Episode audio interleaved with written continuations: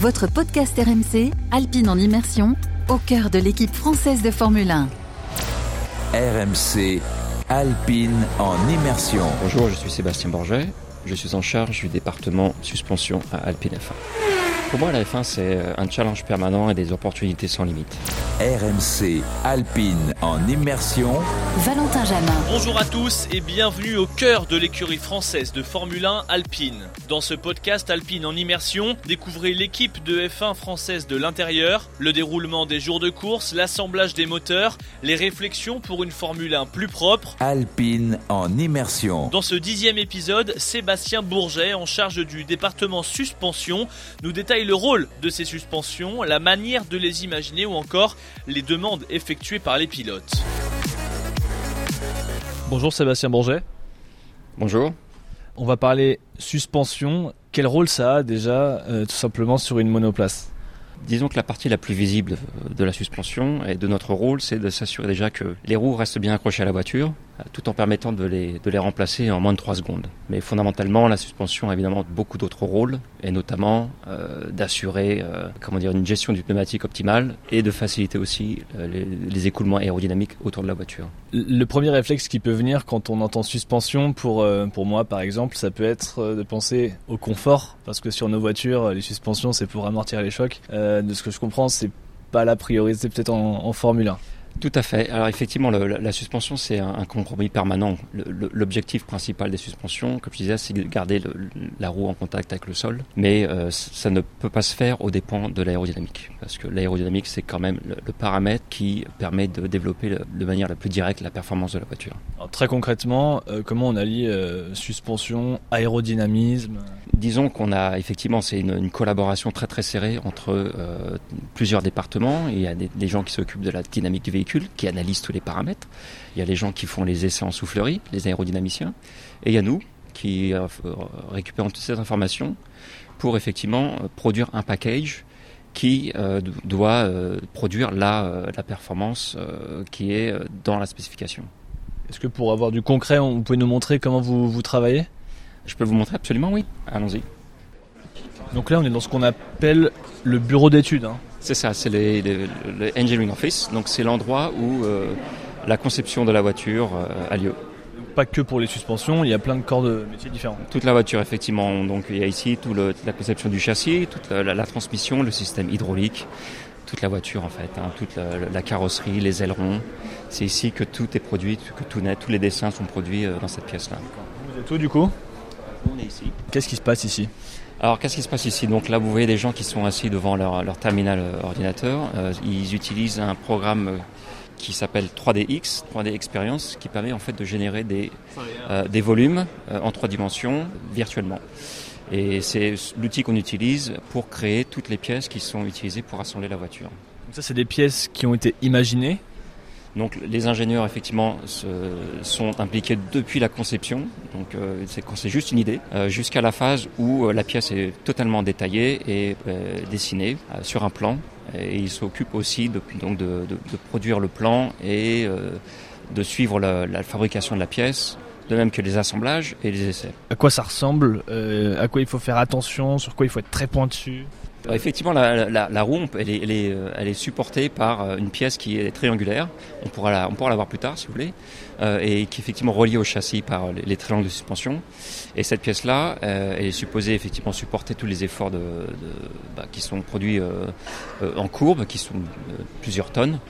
Euh, tout en étant extrêmement légère et euh, permettant euh, aux éléments aérodynamiques de fonctionner de manière optimale. Quelles sont les choses à faire et à ne pas faire? Le principal challenge des ingénieurs de conception, c'est vraiment qu'ils ont affaire à, à, un package qui est très très contraint.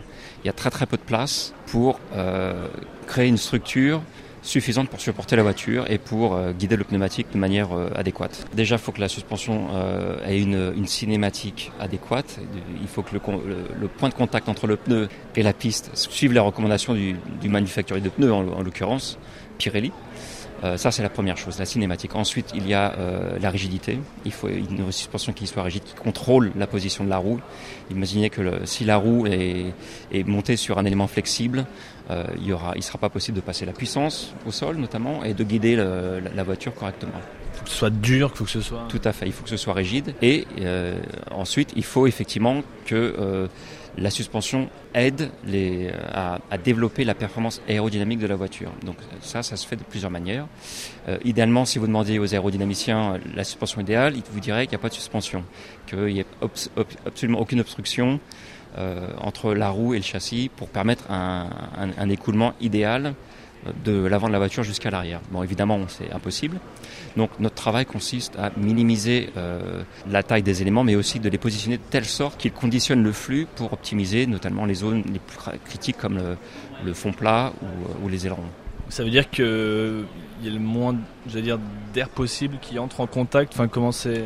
Alors, il faut que l'air euh, passe euh, autour des éléments de suspension, de manière à ce que l'air soit le moins perturbé possible, de telle sorte aussi que euh, l'air soit guidé vers les zones les plus sensibles de la voiture, celles qui génèrent la performance. Quand est-ce que c'est le plus important C'est quand on tourne, c'est quand on freine? Alors, euh, disons que la performance, euh, effectivement, vous la trouvez dans tout, euh, tous les aspects du, du tour, autour, autour du, du, circuit. Et effectivement, les, les, passages en courbe, c'est là où les, les, voitures font généralement la, la différence par rapport aux autres.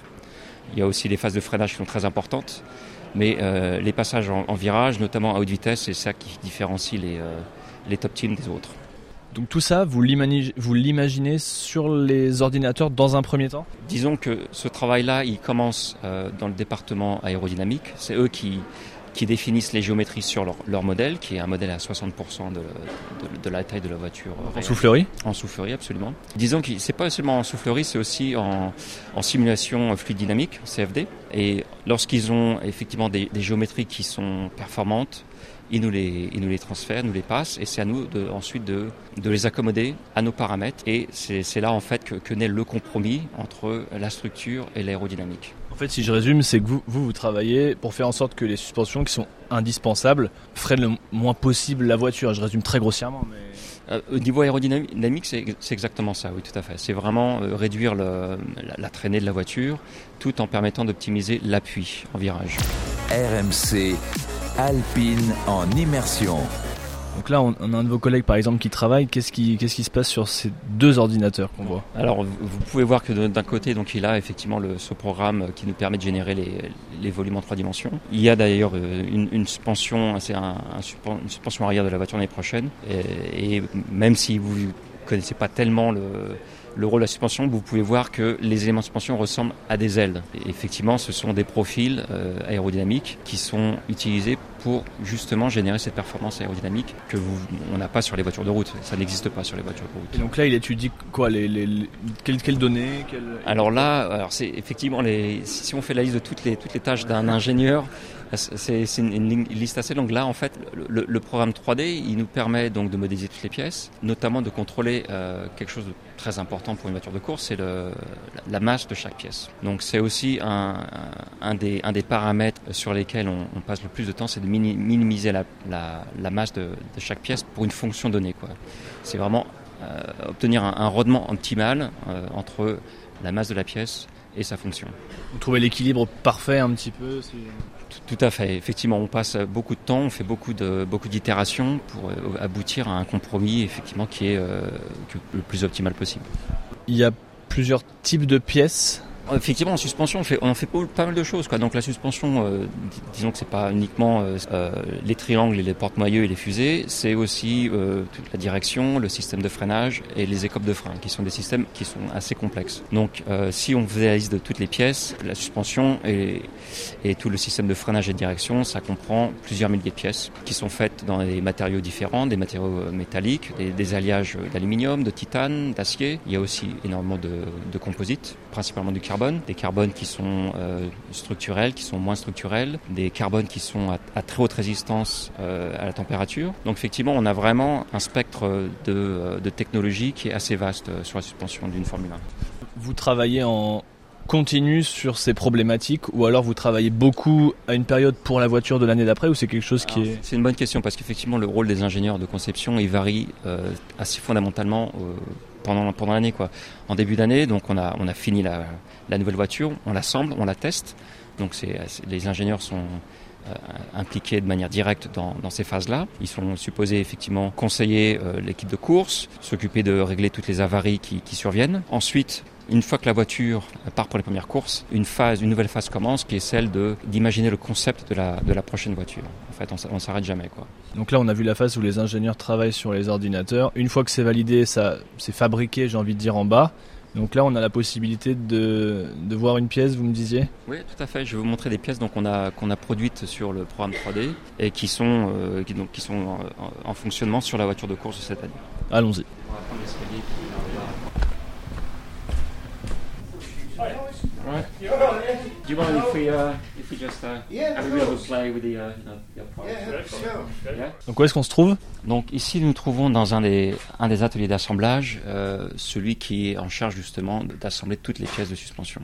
Ok, donc une fois qu'elles ont été fabriquées, donc devant nous, Donc devant nous on a un porte-moyeu, un, un groupe por- porte-moyeu de la suspension arrière. Donc et, euh, qu'est-ce que c'est exactement? C'est la pièce qui relie euh, directement la roue au triangle de suspension. Et vous pouvez voir qu'effectivement c'est une structure qui est quasi, qui a quasiment une physionomie organique, qui a été optimisée euh, par de, de nombreuses itérations en, en études éléments finis, et, et qui aussi, on pouvait voir aussi qu'il y a beaucoup de passages, beaucoup de conduits pour les écopes de frein et pour justement euh, ce, ce- ce flux aérodynamique dont on, a parlé. C'est une pièce qui euh, a une, une importance structurelle autant qu'aérodynamique. Ça, c'est une pièce que vous ou quelqu'un d'autre a dessinée. Elle va servir, puisque là, on est en cours de saison, mais Tout à fait. Donc là, c'est bah, cette voiture. Donc il y a des, exemplaires similaires qui sont bah, donc euh, à Singapour ce week-end. Cette pièce-là, elle ne change pas de toute l'année. Par contre, elle est, elle est dimensionnée pour euh, durer environ 10 000 km. C'est une pièce en aluminium qui est euh, fait dans un alliage d'aluminium assez euh, assez spécial. Et comme vous pouvez voir effectivement c'est un assemblage relativement volumineux mais assez léger finalement hein. quand on considère que ça va prendre des, charges de plusieurs tonnes l'assemblage lui-même il, il pèse de moins de 6 kilos quoi. Et c'est une pièce euh, une, pièce assez emblématique de la suspension et, qui est une des pièces que, l'on optimise le plus parce que c'est comment dire un, élément qui qui, qui produit beaucoup de performance. Parce qu'en fait, les suspensions, c'est pas une pièce ou deux pièces, c'est un, un vrai ensemble. euh, C'est un ensemble, tout à fait. Oui. Donc vous avez euh, la roue qui se monte là, qui est contre le porte-maillot. Ensuite, vous avez les triangles de suspension qui sont accrochés au porte-maillot. Et les triangles de suspension eux-mêmes sont raccrochés au châssis ou euh, au carter de transmission. Euh, et vous avez aussi un système de basculeurs, de ressorts et d'amortisseurs qui sont euh, nichés à l'intérieur du châssis ou de, ou du carter de, de transmission. Alpine en immersion. C'est quelque chose qui qui est tributaire du reste de la voiture, euh, qui, qui doit s'ajuster en fonction des autres pièces, ou c'est plutôt les autres pièces qui s'ajustent en fonction. Enfin, Alors, disons que le, le, le package est contraint. Si vous regardez la roue, par exemple, ce qui contraint le package, ce sont les, les écopes de frein et les appendices aérodynamiques qui sont sur les écopes de frein. Par contre, euh, si vous regardez euh, la partie interne de la suspension, tout ce qui est dans le châssis, là, les contraintes sont plus euh, au niveau euh, des, euh, des zones d'exclusion et du pédalier, notamment à l'avant, dans le châssis. Donc, ce sont des contraintes différentes. Et effectivement, c'est toujours un petit peu le casse-tête de positionner la, suspension par rapport, notamment au pédalier. Il faut, il faut, il faut comprendre que dans une Formule 1, euh, dans certaines conditions, les pédales sont à quelques millimètres à peine de la suspension. Euh, donc effectivement, on, ne peut pas avoir de contact, mais en même temps, il faut euh, maximiser le package et ça, ça, ça implique de, de réduire ces distances entre les pièces. est-ce qu'il y a un phénomène en fait où plus on va vite, plus c'est lourd Oui, tout à fait. Alors, euh, les, les efforts verticaux de, de la voiture euh, en bout de ligne droite sont tels que les voitures de Formule 1 pourraient rouler au plafond. Les efforts sont tels que la voiture est vraiment littéralement collée au sol. Quoi. Et euh, si vous regardiez euh, de près la, la manière dont tous les éléments de suspension se déforment en bout de ligne droite, vous verriez qu'il y a des déformations totalement visibles. C'est, euh, c'est, les efforts sont tels que chaque élément de suspension se déforme Concrètement, elle se déforme dans quel sens? Il y a, il y a du- des, des matériaux qui se, je sais pas, qui se plient, qui... Euh, disons que c'est des euh, sont des déformations locales quoi. Hein. C'est au niveau des interfaces totalement les, points de fixation. Vous voyez qu'ils ils- ils bougent par, les uns par rapport aux autres. Donc effectivement la, position de la roue, euh, comment dire, est affectée quoi, parce que euh, justement les longueurs de, des triangles euh, changent en fonction de l'effort. On a entendu Lewis Hamilton se plaindre en début de saison de phénomène de marsouinage. Non mais dans un premier temps, on se dit, euh, voilà, ça saute, est-ce que c'est lié? Ah, tout à fait. Donc euh, le, le phénomène en question est Alors peut-être qu'on peut juste revenir sur la notion de marsouinage, je sais pas si ça parle à tout le monde, si vous voulez expliquer. Alors je vais essayer d'expliquer effectivement euh, le, le, le phénomène en question, le marsouinage, c'est euh, lorsque la voiture rebondit en fait lorsqu'elle elle va à, à pleine vitesse en ligne droite et c'est un phénomène qui peut être très inconfortable parce que ça génère des oscillations évidemment mais aussi des, des impacts entre la voiture et la piste que le pilote ressent à travers le châssis. Donc il y a certains, certains pilotes qui se sont plaints de ce phénomène, des effets de ce phénomène, et le consensus est effectivement que c'est un phénomène dangereux qui doit être contenu. Donc c'est quelque chose sur lequel euh, la fédération a, a contraint les équipes à, à, mettre en place des systèmes pour quantifier le phénomène en question et euh, pour euh, le contrôler et le modérer. Et donc c'est un lien avec... Euh, Alors le, le, phénomène de marsoulage est directement généré par le concept aérodynamique des voitures euh, de la nouvelle réglementation. Et notamment, ça, apparaît donc quand la voiture roule très très près du sol euh, à vitesse maximale. Donc le rôle de la suspension là-dedans, c'est un rôle secondaire en fait. Euh, la suspension permet de contrôler le marsoulage euh, en ajustant la hauteur de caisse de la voiture notamment et aussi la, rigidité des, ressorts. Donc l'effet de la suspension sur le marsoulage effectivement est, que la, suspension permet de modérer le phénomène en relevant la hauteur de caisse et en diminuant la rigidité des ressorts. Mais ça, ça se fait au détriment de la performance aérodynamique de la voiture. C'est pour ça que les, les équipes sont vraiment sur cette, cette ligne très étroite euh, où ils essaient vraiment d'être à la limite du marsuinage sans, euh, sans compromettre la, la, performance aérodynamique de la voiture. Je peux résumer en disant que si on prend un peu trop de risques, bah, c'est marsuinage peut arriver. Exactement. Et, et, et en, certaines, certaines voitures sont, euh, sont, sont plus sujettes que d'autres à ce phénomène-là, sont plus affectées que d'autres au niveau de la performance par le phénomène. Certaines, certaines voitures euh, subissent aussi ce phénomène, mais ne, ne sont pas aussi affectées que d'autres. Vous vous basez aussi sur le ressenti et le retour des pilotes? Énormément, tout à fait. Euh, vous parlent direct d'ailleurs ou... Très rarement. On, disons qu'effectivement, bon, les pilotes, euh, ils ont au, au, cours de leur carrière et de, leur, de leurs années de, de, course, ils développent un petit peu leur propre vocabulaire et ça, ça, ça requiert des, des, des dons d'interprétation. C'est pour ça que il y a des ingénieurs de piste euh, qui sont eux aussi très expérimentés, qui sont là en fait pour filtrer euh, l'information.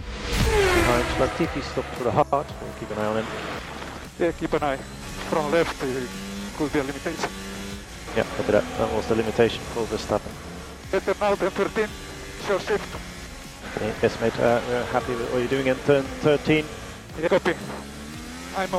keep an eye. From left, could be a limitation. Yeah, copy that. That was the limitation for Verstappen. Better now than 13. Sure shift. Okay, yes, mate. We're happy with what you're doing in turn 13. Yeah, copy. I'm on break zero because of that. RMC Alpine en immersion. Euh, mais bon, sur la voiture, il y a des centaines de capteurs. Hein. On mesure tout sur la voiture. Mais il y a quand même certains, certains aspects qu'on ne peut pas euh, appréhender de manière vraiment euh, explicite sans les commentaires du pilote. Donc effectivement, le, les commentaires du pilote sont absolument indispensables. Ils guident les, les ingénieurs de piste et ils influencent directement le, les réglages de la voiture et notamment les réglages de suspension.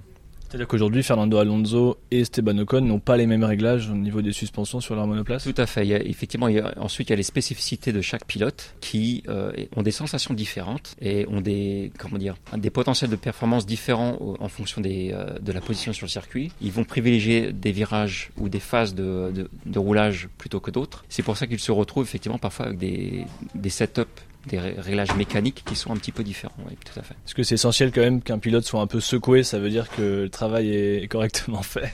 Alors, euh, effectivement, c'est le rôle de la suspension, c'est de minimiser ça, quoi. Et euh, c'est pas que le pilote en fait. Il y a le pneu pour qu'il fonctionne de manière optimale et que son contact à la piste euh, soit le plus performant possible. Il faut minimiser les oscillations et les impacts. Et ça, euh, c'est un petit peu en, contradiction avec les, euh, les nécessités de l'aérodynamique qui demandent une voiture extrêmement rigide, extrêmement contrôlée. Donc pareil, c'est ce compromis entre euh, ce qu'on appelle le ride et euh, la performance aérodynamique. C'est un mécanisme qui évolue vite ou globalement d'année en année on est sur des mini mini mini modifications Alors ça c'est effectivement un, des, un des aspects les plus, les plus intéressants et les plus particuliers de la Formule 1 c'est que ça évolue extrêmement vite. Donc euh, 5 ans en Formule 1 c'est euh, l'équivalent d'une génération. Quoi. Les voitures sont radicalement transformées dans le, dans le concept mais aussi dans le détail. Euh, donc ça c'est un aspect vraiment fascinant du, du métier parce que euh, bah, il faut toujours, toujours innover, toujours aller de l'avant et toujours progresser. Il y a une petite concurrence, j'imagine aussi entre équipes pour. Euh... Tout à fait. Bah, effectivement, les, la compétition entre les entre chaque équipe est féroce, même si elle est amicale en général. Euh, et c'est vraiment l'équipe qui arrivera à identifier les paramètres qui sont qui permettent de générer le plus de performance. Et c'est là que vous mettez toutes vos ressources. C'est là qu'on met l'argent, c'est là qu'on met le personnel. Donc c'est ça, c'est les, les, décisions importantes, c'est les décisions stratégiques qui euh, qui donnent la direction aux ingénieurs de de se de focaliser sur une certaine euh, zone de la voiture. Pour 2023, on est prêt? Formule 3, on n'a pas fini. On est en plein dedans là. Donc euh, les, règlements pour l'année prochaine est stable. Comme toutes les équipes, on a, des zones de développement qui sont clairement identifiées. On, a beaucoup de performances à trouver. On a trouvé énormément déjà. Et donc le challenge jusqu'à la fin d'année, là, ça va être bah, d'enlever le maximum de, poids de la, de la voiture parce que c'est quelque chose que toutes les équipes euh, ont eu à faire cette année et d'optimiser la performance, euh, notamment aérodynamique, euh, pour, euh, bah, pour la, la, première course de l'année prochaine. Merci beaucoup Sébastien Bourget. Je vous en prie, avec plaisir. Retrouvez le podcast Alpine en immersion sur rmc.fr et l'appli RMC. Votre podcast RMC, Alpine en immersion, au cœur de l'équipe française de Formule 1.